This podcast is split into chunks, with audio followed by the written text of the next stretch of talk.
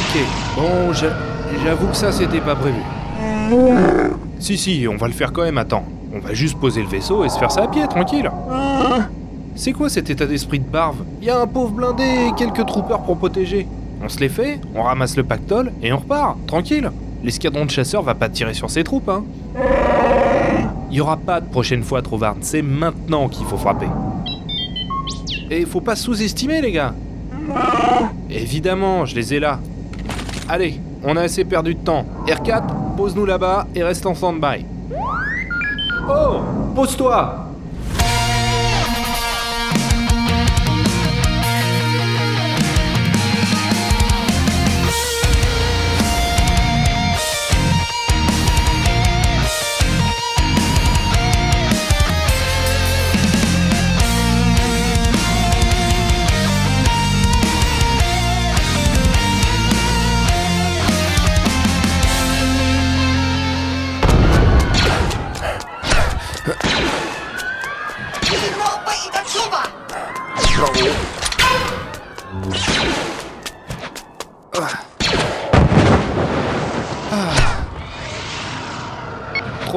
tu me reçois Ah, t'es où, Blast Hé, tu peux me critiquer moi, mais t'en prends pas à mon plan.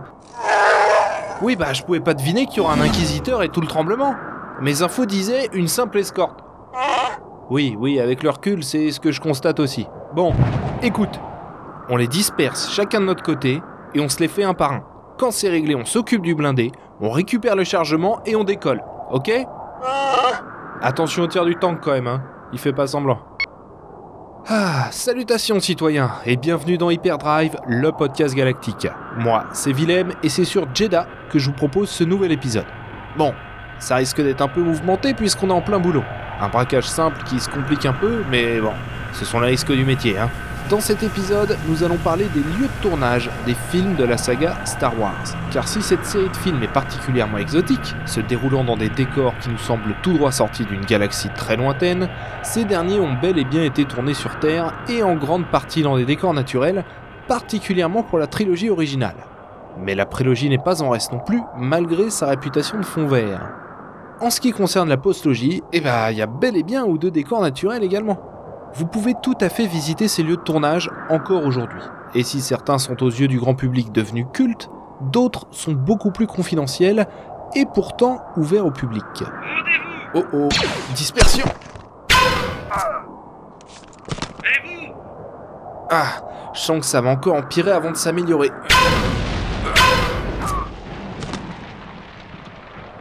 Commençons avec la trilogie originale. George Lucas a tourné les séquences studio des trois premiers Star Wars en Angleterre dans les studios Shepperton. Son budget est correct pour l'époque, 10 millions de dollars. Mais, étant donné l'ambition du projet, cela va fondre comme neige au soleil, d'autant plus qu'il va dépenser beaucoup d'argent en costumes, latex, maquillage, maquettes et surtout en effets spéciaux avec la création d'ILM qui sera pour ce premier Star Wars un véritable gouffre financier. Plus d'infos dans l'épisode dédié. Pour les scènes en extérieur de son film, George Lucas veut des décors naturels, des lieux grandioses dans lesquels il pourra faire les larges plans immersifs dont il a besoin et qui permettront de donner du corps à son univers. Il ne faut pas sous-estimer le coût de la création de ces immenses décors en studio. Une vraie fortune, suffisamment pour l'inciter à déplacer des équipes de tournage en extérieur. Bien évidemment, ce n'est pas tout le casting et la production qui se déplaceront systématiquement. Il ne suffira parfois que d'emmener une équipe réduite ou tout simplement faire quelques plans avec une caméra. Mais pour certaines scènes où se déroule une partie d'intrigue, il faudra tout de même déplacer l'intégralité de la production dans des conditions de tournage parfois très éprouvantes. Pour commencer, il faut trouver le lieu idéal pour Tatooine, planète hostile où se déroule une bonne partie de l'intrigue. C'est un désert de sable et les États-Unis n'en ont pas, ou très peu. Par contre, il y en a un en Afrique immense qui correspond parfaitement à ce que Lucas recherche, le Sahara. Ce sera l'un des tournages les plus éprouvants de la saga, particulièrement pour les acteurs interprétant les droïdes R2D2 et C3PO, Kenny Baker et Anthony Daniels. Le tournage aura donc lieu près de Tataouine, en Tunisie. Les températures sont extrêmes et le sable ne fait pas bon ménage avec les décors, costumes et autres robots. Celui d'R2D2 va particulièrement souffrir, tombant systématiquement en panne. Le droïde fait quelques mètres dans le sable, tombe en panne, est réparé, repart pour quelques mètres et tombe à nouveau en panne. Anthony Daniels de son côté n'avait pas la vie plus simple, il faisait une chaleur terrible dans son costume de droïde en plastique, Ajoutez à cela qu'il ne pouvait pas s'asseoir et qu'il lui arrivait régulièrement de tomber en avant sans que personne ne le remarque. Il restait donc ainsi, face contre terre en plein soleil, jusqu'à ce que quelqu'un le remarque au loin et vienne l'aider. Plusieurs lieux ont été utilisés pour faire Tatooine. Tout d'abord, bah, il y a la ferme d'humidité du couple Lars. Cette maison troglodyte se trouve à Matmata et est désormais un hôtel dans lequel vous pouvez loger, le Sid Idris. Une fois le tournage terminé et l'équipe complète de retour, Lucas réalisa qu'il lui manquait des plans désertiques pour Tatooine. Mais le budget étant extrêmement serré, il était impossible d'y retourner. Il fut donc décidé d'aller réaliser ses plans dans la vallée de la mort, en Californie. C'est là-bas qu'ont été tournées les scènes avec le Crawler de Jawa, mais également celles du canyon avec R2D2, la traversée en speeder de Luke Obi-Wan, l'attaque des Pierre Tusken et j'en passe. La vallée de la mort porte très bien son nom. Difficile de faire coin plus hostile. J'y suis personnellement allé et j'ai vu de mes yeux le thermomètre dépasser les 52 degrés Celsius. L'enfer sur Terre. Contrairement au Sahara, la vallée de la mort est un désert rocheux. Il n'y a pas de sable, mais des roches et de la poussière. Ce qui explique cette variation de décor entre les scènes autour de la maison du couple Lars et celle de l'attaque des pierres Tusken. George Lucas avait également besoin d'une jungle. Une jungle pleine de vieux temples dans lequel les rebelles s'installent à la fin du film et représentant Yavinkat. Ici, le lieu tout indiqué est le Guatemala, avec ses temples mayas, particulièrement la cité de Tikal. Fondée vers le 7e siècle avant Jésus-Christ, Tikal est une des plus importantes cités mayas. Elle sera abandonnée aux alentours du 10e siècle sans qu'on sache vraiment pourquoi. Elle sera redécouverte au 19e siècle, mais n'intéressera les autorités qu'à partir du 20e. En 1950, elle sera réhabilitée et ouverte au public, et en 1979, l'UNESCO classe le site au patrimoine mondial de l'humanité. Cette cité, de plus de 16 km, se trouve au milieu d'un parc national de plus de 500 km, créé pour protéger la faune et la flore considérées comme exceptionnelles. Ce parc se visite, bien évidemment, et est accessible en bus. Vous pourrez y découvrir les six temples en forme de pyramide construits de manière à marquer d'importantes dates astronomiques. Les plans de Yavinkat sont faits depuis le temple 4, qui s'appelle également le temple du serpent à deux têtes qui mesure plus de 60 mètres de haut et qui a 1300 ans. Si vous grimpez au sommet, vous vous tiendrez alors là où Lorne Peterson, Maketis DLN qui jouait le rôle du garde dans sa tour, se trouvait pour le film. C'est cette même cité qui sera utilisée pour le tournage de Rogue One. Si vous avez l'occasion d'aller au Guatemala, n'hésitez pas à visiter Tikal, il paraît que ça vaut vraiment le coup. Attention toutefois aux moustiques, aux serpents et aux jaguars. Trovarne, il en reste beaucoup de ton côté? Moi j'en vois plus des masses. Quoi? Attends, je regarde. Attends, attends, je jette un oeil. Oh, blast On va se mettre chacun d'un côté de la rue. Quand ils passent, on leur tombe dessus. Autre lieu de tournage emblématique de la saga, Hoth, la planète des glaces. Pour ce tournage, l'équipe est allée sur le continent européen, plus précisément en Norvège, près de la ville de Finns. Cette ville, située près du cercle polaire, offre un paysage de neige et de glace impressionnant. Et pour cause, puisque cette dernière est accolée à un grand glacier, Ardanger Jokulon. Mais elle offre également une belle vallée avec une vue dégagée sur les montagnes au loin, c'est le décor idéal pour présenter une planète glacée, sauvage et hostile. A l'origine, les scènes extérieures avec Harrison Ford et Mark Hamill devaient être tournées en studio. Mais il y a déjà tant de retard sur le planning que ces scènes se font finalement en extérieur directement sur place. Le froid est mordant pour les acteurs, dont les costumes ne sont pas du tout adaptés à un tournage comme celui-là. L'équipement technique non plus d'ailleurs. Du coup, une bonne partie du tournage se fera à proximité de l'hôtel. Car si la température moyenne l'hiver est de moins 9, il lui arrive de tomber facilement à moins 20, voire moins 30. Des températures si basses que la pellicule gelait instantanément, cassant à l'intérieur de la caméra. Ainsi, le tournage de la scène de Luke se perdant dans la neige suite à l'attaque du Wampa sera faite devant l'hôtel où séjournait l'équipe. La caméra filmant Mark Hamill depuis l'intérieur de l'hôtel, au chaud, pendant que l'acteur piétinait dans le froid. Plus d'infos dans l'épisode 23 d'Hyperdrive. Trovarne, attention Feu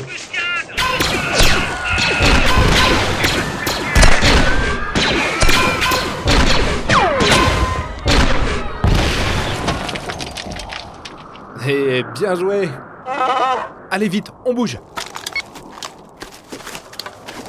La ville de Fins, n'étant pas accessible en voiture l'hiver, tout du moins à l'époque, c'est un lieu à arpenter avec prudence.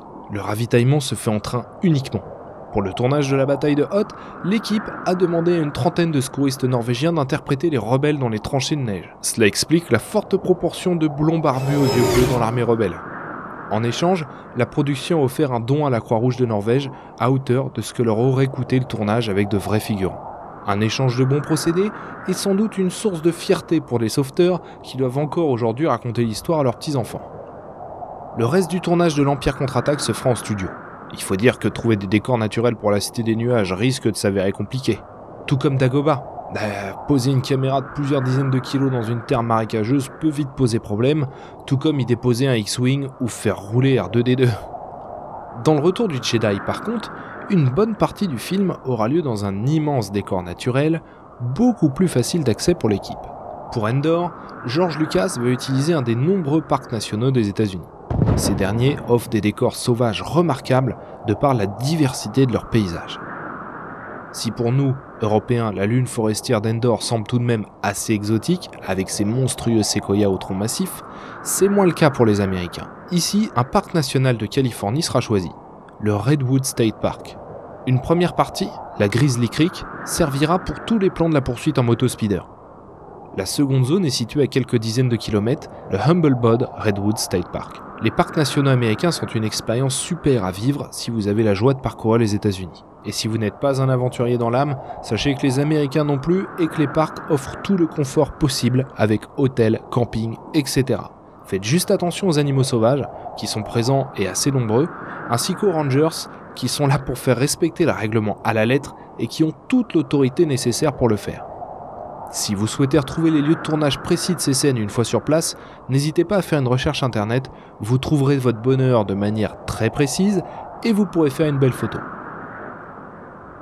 Toujours dans le retour du Jedi, George Lucas a de nouveau besoin de décors désertiques. Mais cette fois-ci, il n'ira pas en Tunisie, mais restera à nouveau en Californie, satisfait des résultats obtenus dans la vallée de la mort pour l'épisode 4. Lorsque George Lucas se lance plus tard dans la réalisation de sa prélogie, il souhaite répéter la recette, car s'il n'y va pas de main morte avec les effets spéciaux, rares sont les scènes construites à 100% en effets numériques. Il y en a, bien sûr, mais c'est loin d'être la majorité. Sa technique, encore utilisée aujourd'hui, est d'enrichir des décors naturels avec des éléments numériques. Ainsi, il va construire des décors en studio, comme la salle du conseil par exemple, dans lesquels il intégrera ensuite des éléments numériques tels que la vue sur Coruscant en arrière-plan, etc. Mais il ne veut pas tout faire en studio. Il va donc arpenter la planète à la recherche des décors dont il a besoin. Bien évidemment, il se tourne immédiatement vers le Sahara pour les séquences sur Tatooine. Mais il n'ira pas exactement aux mêmes endroits, à part pour la maison de Lars dans l'attaque des clones. George Lucas a besoin de place et de construire pratiquement toute une ville, Mos Espa. Cette dernière doit rappeler Mos Eisley, vu dans l'épisode 4, tout en se différenciant. Ce n'est pas la même ville, d'une part, d'autre part, bah, l'intrigue se déroule 32 ans plus tôt. Pour ça, la ville entière sera construite à Tozer, à l'ouest du pays, oasis se trouvant juste à l'entrée du Sahara. Mais trois jours après la construction de la ville, à grand renfort de bois et de fibres de verre, cette dernière est entièrement détruite. Il faudra donc la reconstruire à la hâte et rattraper autant que possible le retard pris, ce qui sera fait, mais de peu. Chose curieuse, suite à ce tournage et à celui de l'épisode 2, les décors resteront totalement à l'abandon. Le problème, c'est qu'au Sahara, les dunes se déplacent et le décor peut changer du tout au tout en l'espace de quelques semaines. Cette ville a failli être perdue à tout jamais, étant particulièrement abîmée par le sable et envahie par la dune, et c'est une poignée de fans qui essayaient au maximum de la restaurer. Trouvez-le et abattez-le Cherchez partout Fouillez chaque maison s'il le faut Il y avait eu un grand appel de fonds à l'époque pour un projet qui s'appelait Save Mos Espa. En 2014, la levée de fonds était suffisante pour permettre de désensabler Mos Espa et d'essayer de le restaurer au maximum. Il y a même eu un festival juste à côté du site qui s'appelait les Dunes électroniques. Malheureusement, il paraît que ça s'est pas très bien passé et l'opération n'a jamais été renouvelée. Depuis, peu d'informations sur Mos Espa, mais on sait que c'est très précisément à Tozer et qu'il est possible d'y aller. Hé, vous Oui Les mains sur la tête Bande d'incapables Vador va vous soigner, croyez-moi Chuta, mais il est complètement taré cet officier. En ce qui concerne Naboo, George Lucas souhaite mettre le paquet. Il veut que cette planète soit à l'image d'une république millénaire, qu'elle dégage une sensation de prospérité et d'abondance, le point culminant d'une civilisation qui ne peut aller plus haut, qui est condamnée à chuter. Le parallèle avec la Renaissance italienne est vite fait. Cette idée est très maligne, car il trouvera vite tout ce dont il a besoin en termes de palais flamboyants dans un pays qui justement en compte des milliers, l'Italie. Et le chiffre n'est pas exagéré. Pour vous en faire une idée, la ville de Venise, à elle seule, en compte plus de 400. George Lucas n'avait donc que l'embarras du choix. Pour le palais de Cid, il va se tourner vers une majestueuse construction du sud de l'Italie, le palais de Caserte. C'est dans ce palais qu'ont été tournées les scènes se déroulant notamment dans la salle du trône. L'Italie est le pays choisi pour de nombreuses séquences en lien avec Naboo, particulièrement pour l'attaque des clones et la partie du film que tout le monde déteste, nous présentant la lourdingue romance entre Anakin et Padmé. Alors, si la prairie italienne où était tourné le pique-nique n'a que peu d'intérêt, il faut quand même souligner le lieu ayant servi de résidence à Padmé dans ce film, la Villa Balbianello. Cette superbe demeure se trouve au bord du lac de Côme, construite sur les ruines d'un ancien couvent. C'est un lieu vraiment superbe qui peut se visiter, mais sur réservation seulement. L'équipe de tournage ira également en Espagne, à Séville plus précisément. Une très belle ville que je vous invite à visiter de toute façon, mais si vous y passez, prenez le temps de voir la Plaza de. C'est une place en forme de demi-cercle datant du début du XXe siècle. Récemment rénovée, l'entrée est libre et elle est ouverte jusque tard dans la soirée. Vous pourrez ainsi fouler le sol de la cour du palais de Tid, tel qu'on la voit dans l'attaque des clones lorsqu'Anakin et Padmé arrivent sur la planète. La scène est d'ailleurs suffisamment lisible pour observer leur parcours et vous permettre de faire de même. Plutôt cool. Concernant la bataille finale de la menace fantôme, opposant droïdes séparatistes et armée Gungan, c'est en Californie qu'aura lieu le tournage. Enfin, pas vraiment l'intégralité de la scène est réalisée en images de synthèse. Mais le lieu, cette grande prairie, existe bel et bien, même si elle a été largement retouchée. Elle se trouve non loin de la baie de San Francisco, mais personne n'en est vraiment sûr. Star Wars Universe eux-mêmes, qui ont pourtant réalisé un super dossier sur les lieux de tournage, n'en sont pas sûrs.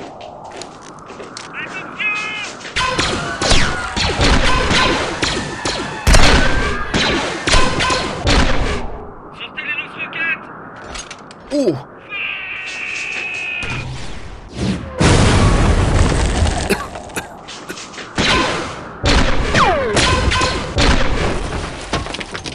Faites venir les tanks Ah, d'autres tanks?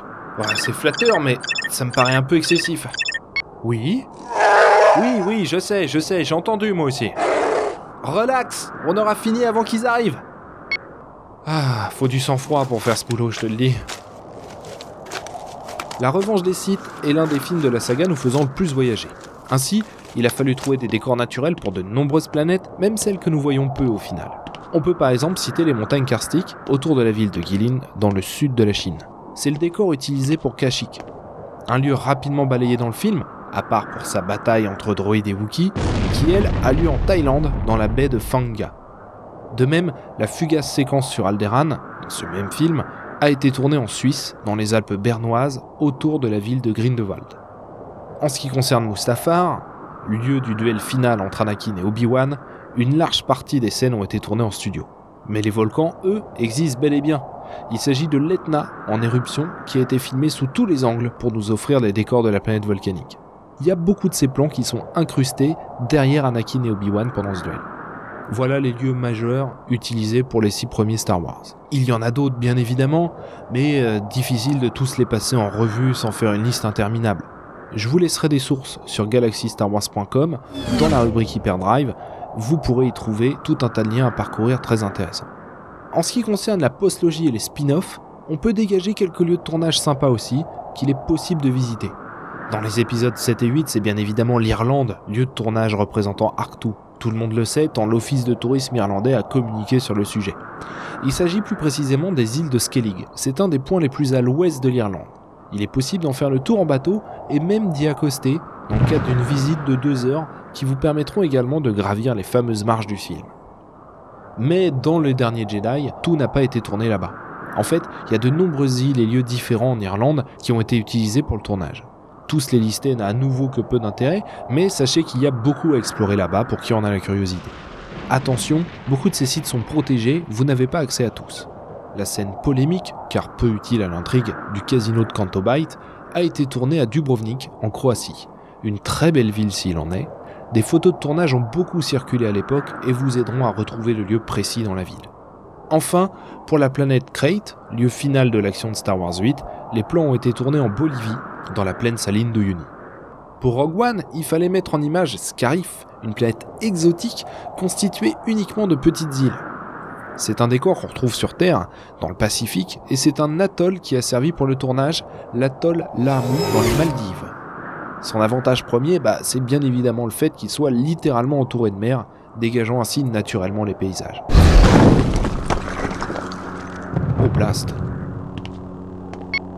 Trovern, l'inquisiteur est juste devant moi.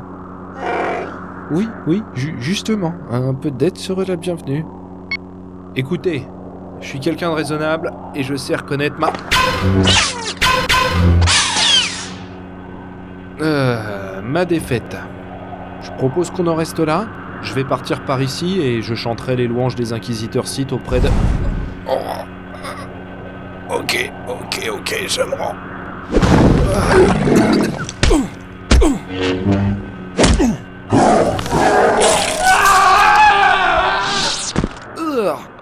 Chuta, Trovarn. Tu pouvais simplement la battre, hein, ça marchait aussi. Ouais, je sais. Merci mon pote, je t'en dois une. T'as vu ça où? Ça fait trois. Ce qui s'est passé sur Narshada compte pas, hein. Attention Ah, attends. File-moi ça, toi. T'as plus de bras de toute façon. Et le truc aussi dangereux pour son utilisateur pour celui d'en face. Ah, c'est quand même efficace en effet. Allez, c'était le dernier. On se fait le temps qu'avant que les autres arrivent. Voilà ce qui conclut cet épisode d'Hyperdrive, le podcast galactique. Si ça vous a plu, n'hésitez pas à nous mettre 5 étoiles sur votre appli de podcasting et ou à nous suivre sur les réseaux sociaux. Vous pouvez télécharger cet épisode et tous les autres sur un fan de Star Wars.com, sur zone52.fr et réagir sur galaxystarwars.com dans le topic dédié. Ah oui, à partir de maintenant, je vous propose de terminer les épisodes avec deux recommandations. Une reco relative à Star Wars et une autre qui n'aura rien à voir. Concernant Star Wars, je vous recommande l'excellent livre Star Wars décrypté de Fabrice Labrousse et Francis Chal, deux Français qui ont bossé comme des dingues sur cet ouvrage, qui reste encore à ce jour un des plus intéressants que j'ai pu lire sur la saga. Hors Star Wars, je vous conseille de regarder Norsemen, série norvégienne à mi-chemin entre Viking et Camelot. Ça vaut vraiment le détour. Que la force soit avec vous, citoyens. À très bientôt.